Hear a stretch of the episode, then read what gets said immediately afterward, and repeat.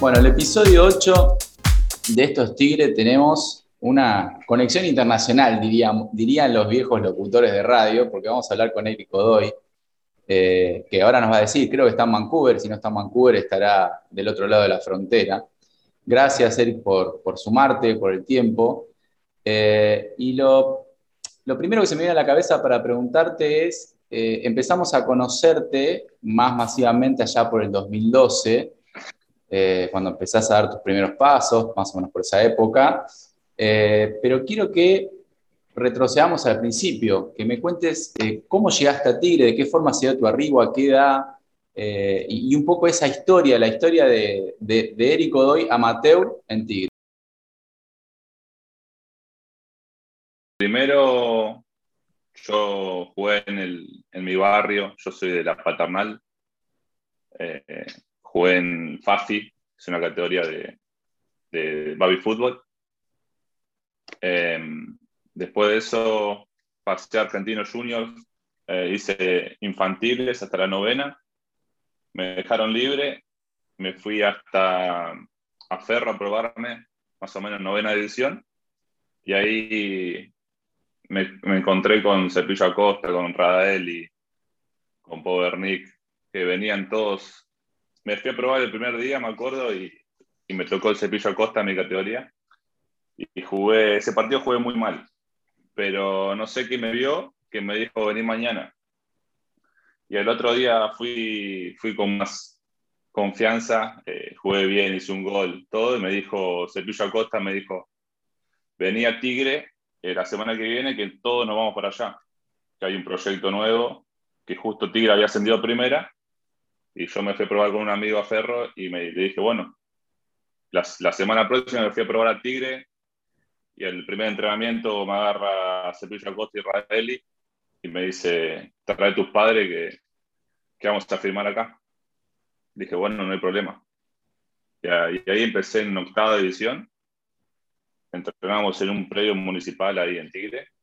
Y el primer año fue fácil dentro de todo porque había quedado con un amigo que vive paternal conmigo y el padre nos llevaba todos los, todos los días pero cuando pasé a séptima división, a mi amigo lo dejaron libre y tuve que empezar a viajar solo, todos los días hasta allá.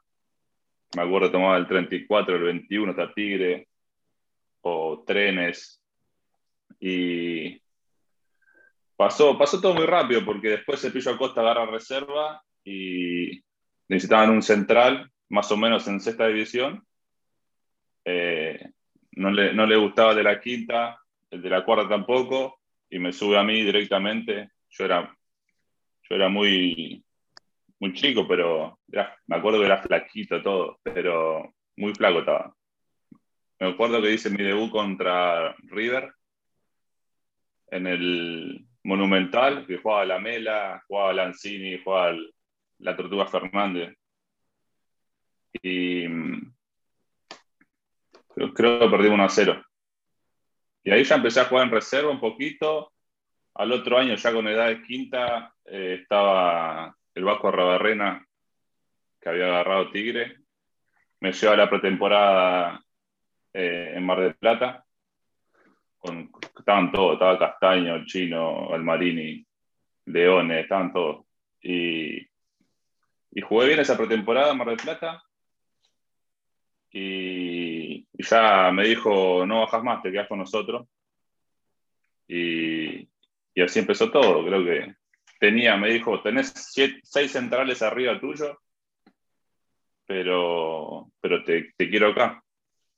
Y, así empezó todo. Hola Eric, gracias por recibirnos. Eh, te conozco de las inferiores, te vi muchísimos partidos, eh, vi cómo fuiste creciendo y me acuerdo hasta la personalidad que mostrabas, un partido en Casa Amarilla, que después se suspendió por una lluvia torrencial y pateaste un penal para el 2 a 2. ¿Cómo fue el cambio a ser profesional? Porque de ese partido faltó muy poquito y ya estabas jugando eh, y mostrando tu personalidad para llegar. Sí, sí, no me acuerdo mucho, pero me acuerdo un partido con Boca, con un partido de lluvia, que después se suspendió, que lo ganamos. Que también jugaba Leizamó, jugaba, creo que Menossi, Hanson, Arzura, tenía un buen equipo eh, Itabel.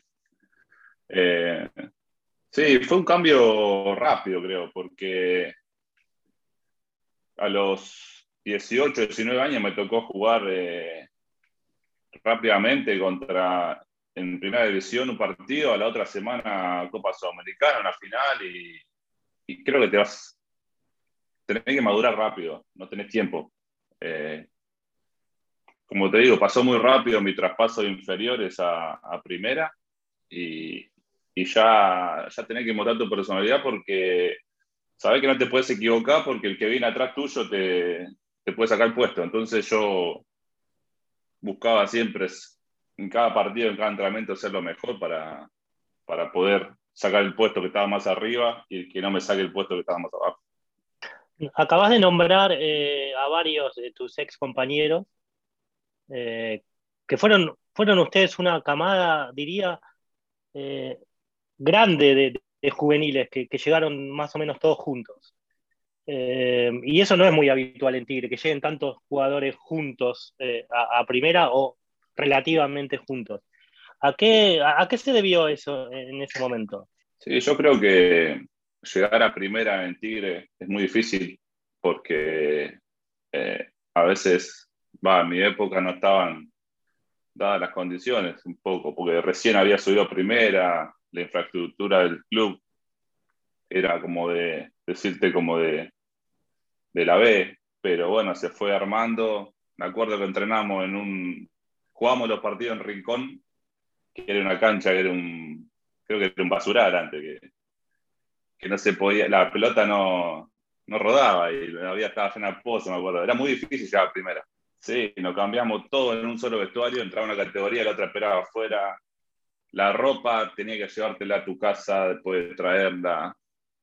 Eh, había muchas cosas que, había que mejorar y que no, por ahí no ayudaban al jugador a llegar a primera, pero creo que cuando llegó Rael y Cepillo Costa, esta camada, impulsaron mucho y nos ayudaron mucho, no dieron las herramientas para, para después que en primera división eh, podamos, podamos responder.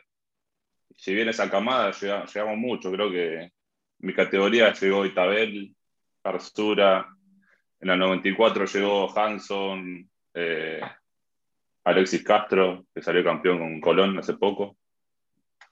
Eh, en la 92 llegó Elias Cópulo, Tacla, un montón. Esa camada después pero sí, era, era muy difícil salir de ahí y, poder llegar a primera. Pero bueno, por lo menos lo, lo conseguimos. Escuchándote recién la, la, descripción que hacías de esas dificultades que iban teniendo que atravesar en inferiores, se me ocurre preguntarte que o te moldean un poco el carácter para, para el profesionalismo o directamente te, te, echan, ¿no? Porque es como que decís, me pongo y enfrento todas las adversidades o me voy, esto no es para mí. Eh, ¿Sentís que es algo de eso, que, vos de eso tomaste, eh, digamos, eh, herramientas para, para, ir preparando la cabeza, sobre todo para el profesionalismo? Sí, lógicamente, sí. Yo me acuerdo que, que todos los días a entrenar iba enojado. Iba enojado porque tenía que viajar dos horas en colectivo, parado muchas veces, llegaba a entrenar enojado y jugaba enojado. O sea, y lo hacía, ese era mi motor eh, después sentir, eh, eh, si bien las personas trabajaban ahí, te daban todo, pero no, a veces no alcanzaba, a veces yo veo las inferiores de acá, las inferiores de acá le, llegan, tienen la ropa lista, los botines se los regalan, tienen la comida, desayuno, tienen el almuerzo, tienen todo, o sea, solo tienen que preocuparse en jugar. Y a veces ahí, ahí se complicaba en ese momento. No sé cómo estar ahora, hace mucho no, no voy al predio.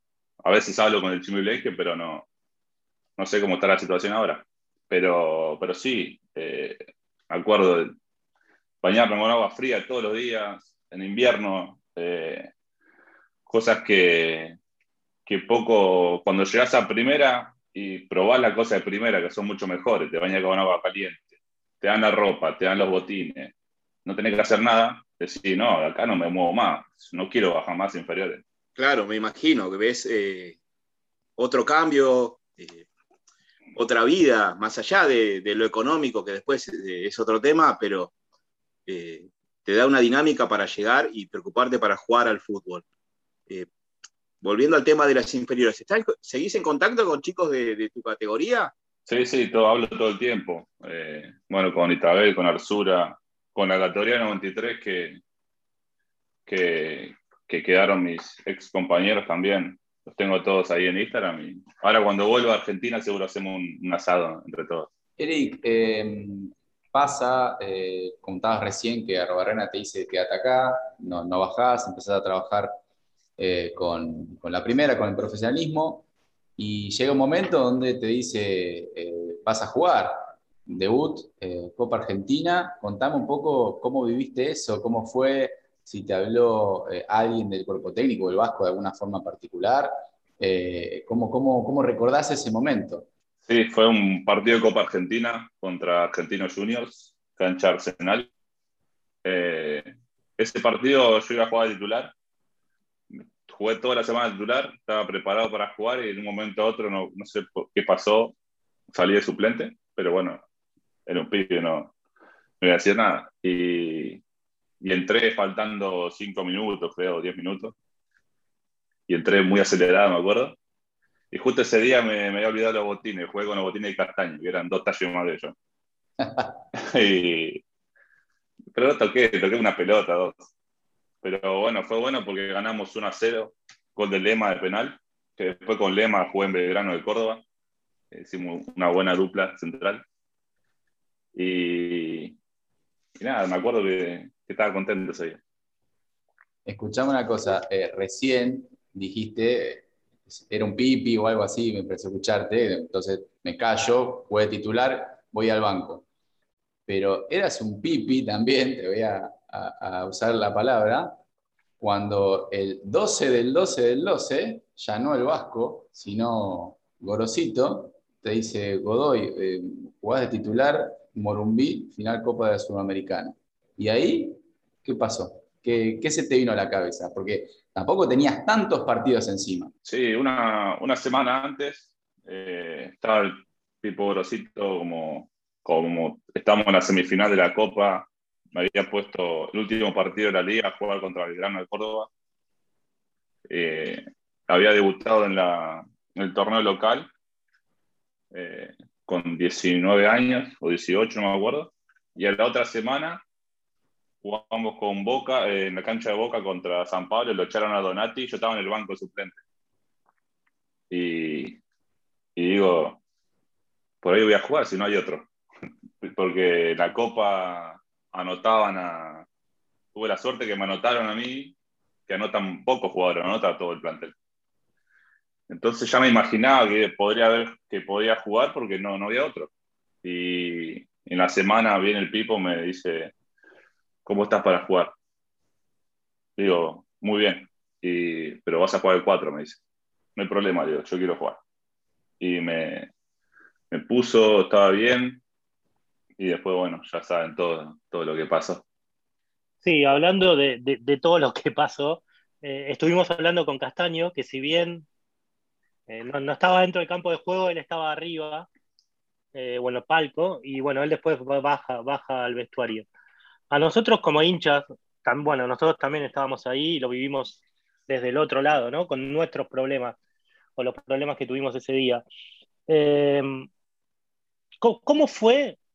No el quilombo en sí, porque eso ya lo contaron 25 millones de veces, pero se veía venir que iba a pasar algo, porque desde que llegaron a Brasil hasta ese momento, ¿ustedes intuían que podía llegar a pasar algo? Eh, creo que no, no intuimos lo que iba a pasar de la pelea y esas cosas, porque por lo menos yo, yo nunca lo vi, era mi primer partido internacional que jugaba en Brasil.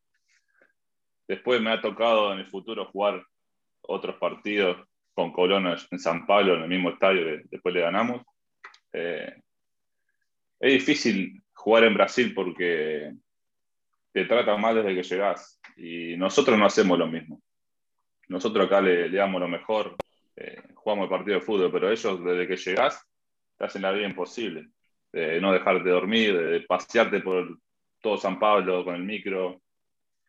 de no dejarte de reconocer la cancha. Estás en toda, la mil y una, y, y sabemos que es muy difícil de jugar en Brasil. O sea, con ese, con, ese ambiente, con esas cosas. ¿Eso te pasó con, con Colón también? Sí, igual, a todos los equipos argentinos hacen lo mismo.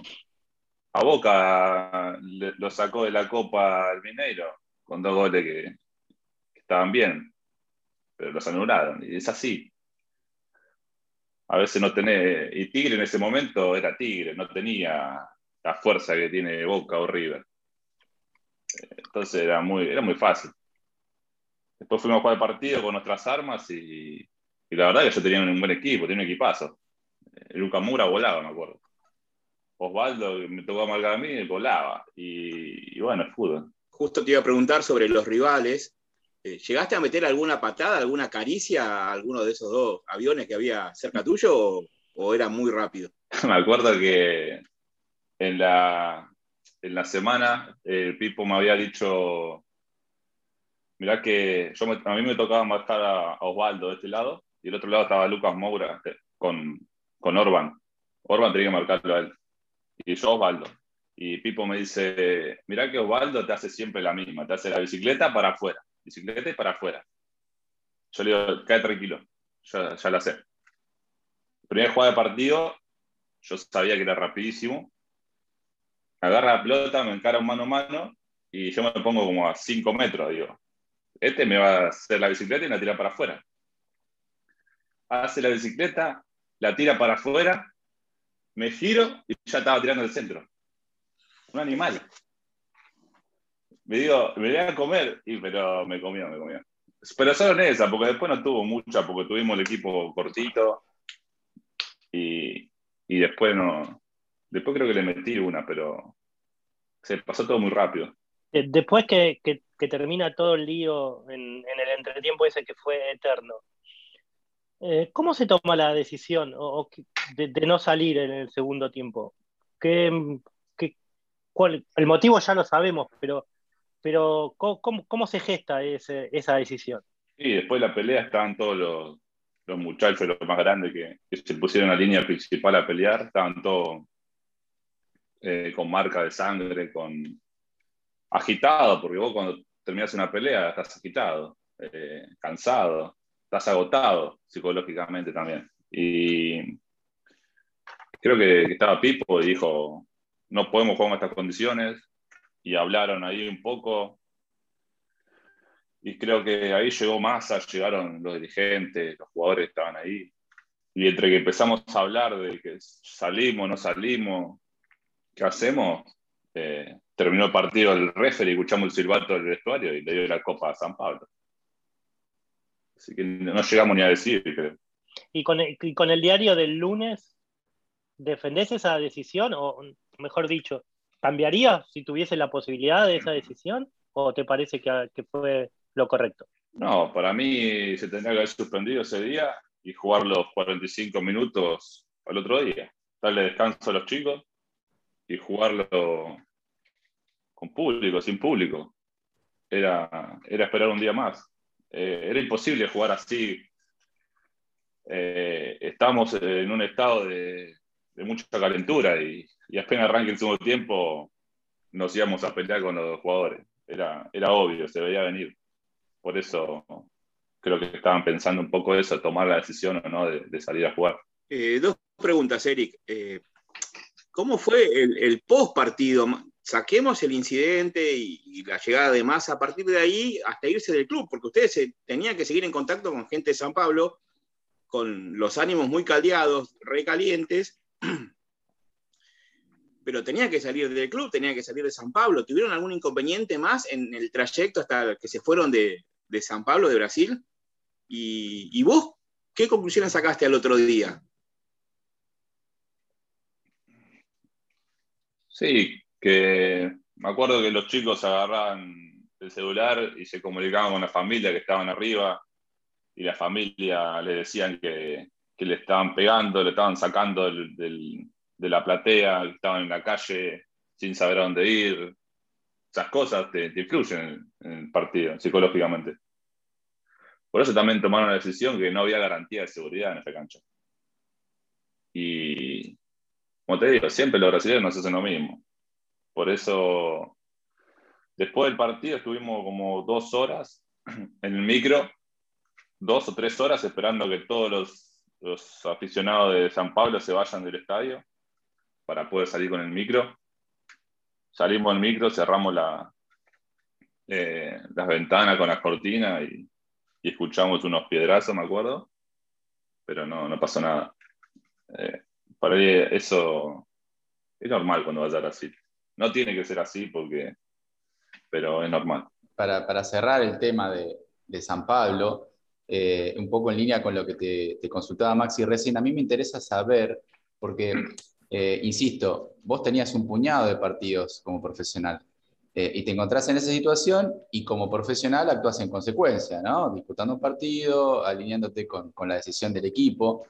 Pero quiero preguntarte si podés separar hoy, ya casi 9, 10 años de, ese evento, a ese profesional con el pibe de 19, 20 años que estaba en esa situación.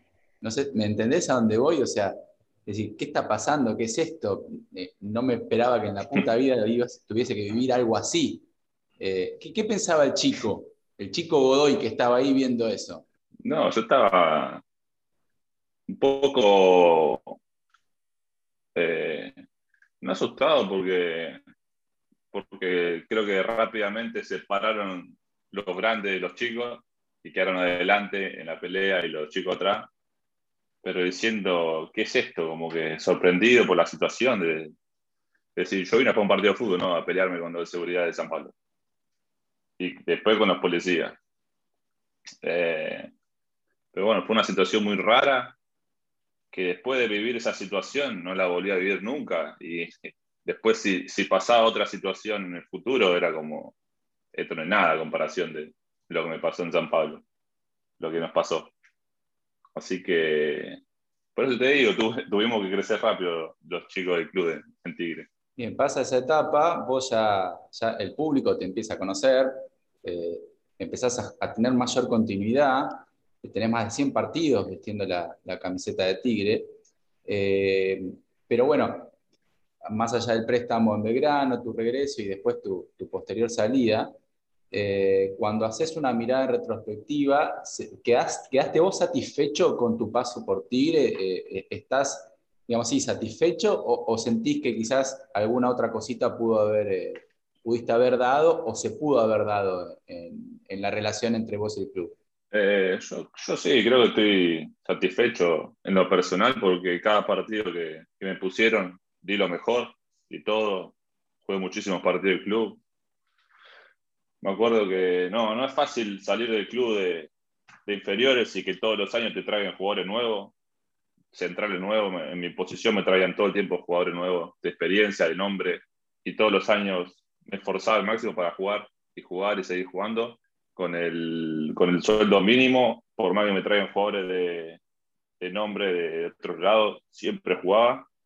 Eh, y por eso estoy tranquilo. Después, con mi salida del club, eh, creo que es uno de los sueños que tienen los futbolistas es, irte a jugar afuera, es hacer la diferencia.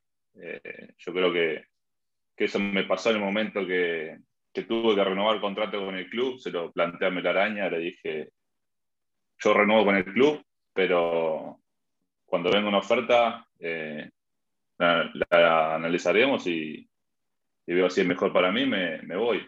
Me dijo sí, que no había problema y apenas firmó el contrato, al mes viene Caruso rompiendo todo, todo el esquema que, veníamos armando con los jugadores inferiores. Estábamos en primera con Menossi, con Alexis Castro, con, con Arzura, creo. Había muchos con Hanson, había muchos jugadores de primera en, de inferiores en primera, ya moldado, ya con varios partidos, más de 50 partidos, Hanson, no si yo, eh, Alexis Castro, y vino y me acuerdo que trajo 20 jugadores de Nacional B, de la B, todas esas cosas, eh, y después no nos dio la chance de pelear el puesto, a mí y a mí y a todos. Me acuerdo que el primer entrenamiento que vino puso a los jugadores de él a los el club nos sacó a un costado y yo fui a hablar con Melarán y le dije, bueno, no, tengo la chance de pelear el puesto, me quiero ir a otro club. Y ahí medio enojado me dijo, bueno, eh, conseguí un club y te dejo ir.